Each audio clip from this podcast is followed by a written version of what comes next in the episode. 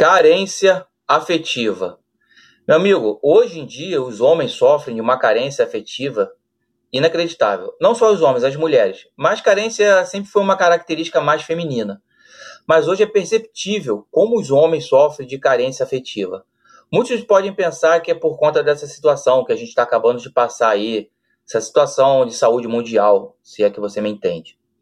E aí o pessoal ficou sozinho, ficou isolado, teve vários problemas familiares, de ter que conviver mais dentro de casa com a família, filho, e aí pode ter acabado complicado, né, esse tipo de convívio. Muitos podem dizer também que hoje em dia o mundo está mais individualizado, as pessoas vivem muito de aparência em redes sociais e parece que você nunca é bom o suficiente para alguém. Enfim, os motivos podem ser os mais variados possíveis.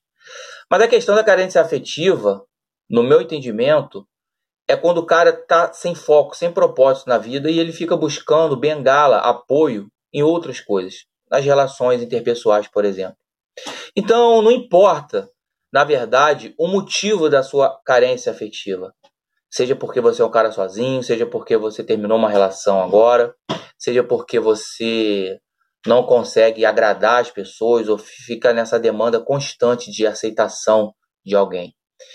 Meu amigo, para você lidar com a carência afetiva, você tem que ter uma missão, um propósito maior na vida. E aí você vai pouco se lixar para o que as pessoas pensam ou sentem em relação a você.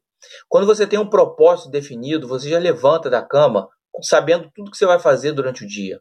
Você já acorda cedo com uma missão e não vai ter tempo para ter carência ou pensar o que, que vão achar de você, aquela mulher que te deixou, que te deu um pé na bunda, que te abandonou, ou você vacilou e agora está aí sofrendo por conta do término de um relacionamento, ou você deu mole no seu emprego e foi demitido, ou você não conseguiu manter a sua empresa aberta e teve que fechar as portas, faliu.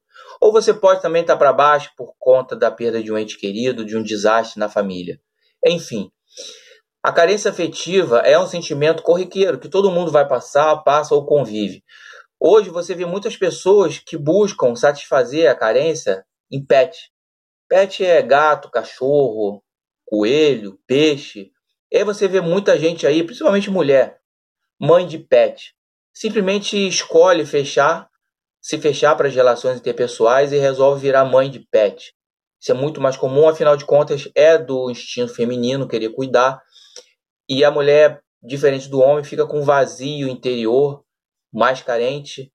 A mulher precisa de mais aceitação, de mais cuidado, vamos dizer assim, e acaba muito se voltando para ser mãe de pet. E meu amigo, se você se vê um cara carente, saiba que isso é uma energia tipicamente feminina.